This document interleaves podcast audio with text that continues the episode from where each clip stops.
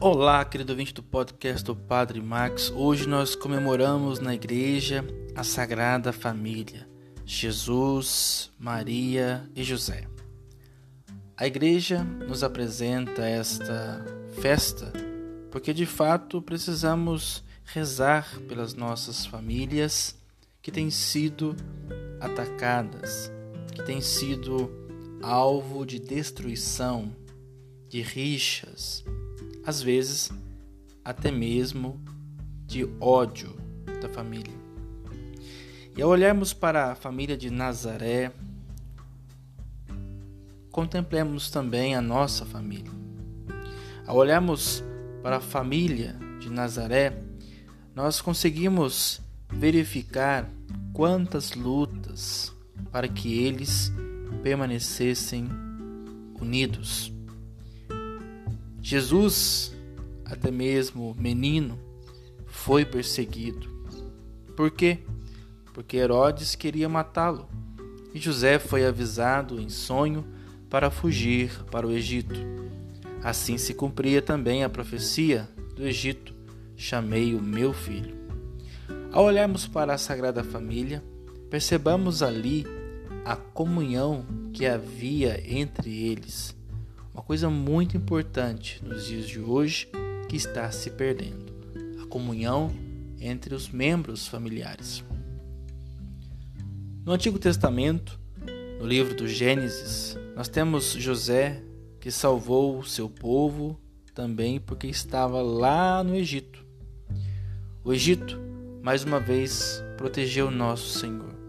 Protegeu José do Egito e seus irmãos protegeu também Jesus e a família de Nazaré.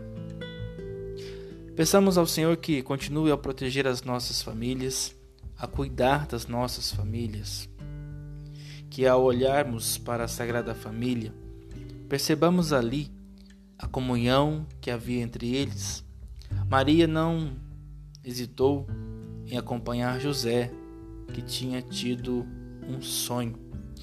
José profundamente dócil e obediente ao pai, disse: Vamos fugir para o Egito.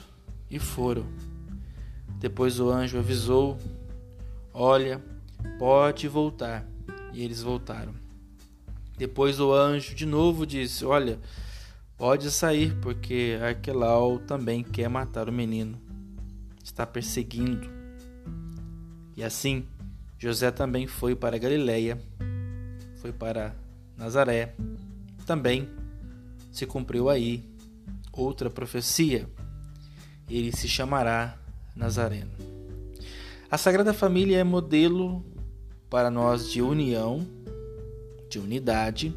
A Sagrada Família é modelo para nós de sintonia com Deus pela obediência, de partilha, de entendimento José recebeu a visita do anjo que falou que era para ir para cá e para lá, e Maria acolheu.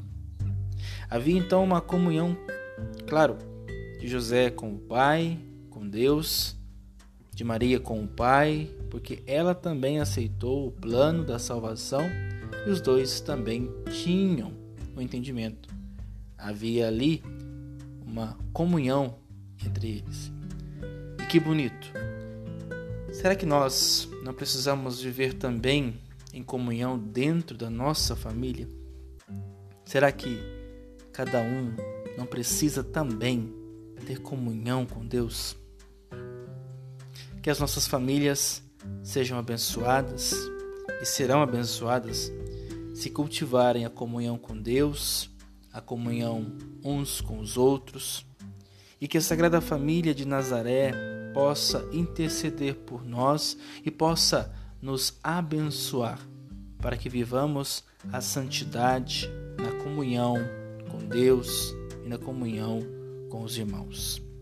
Louvado seja nosso Senhor Jesus Cristo, para sempre seja louvado.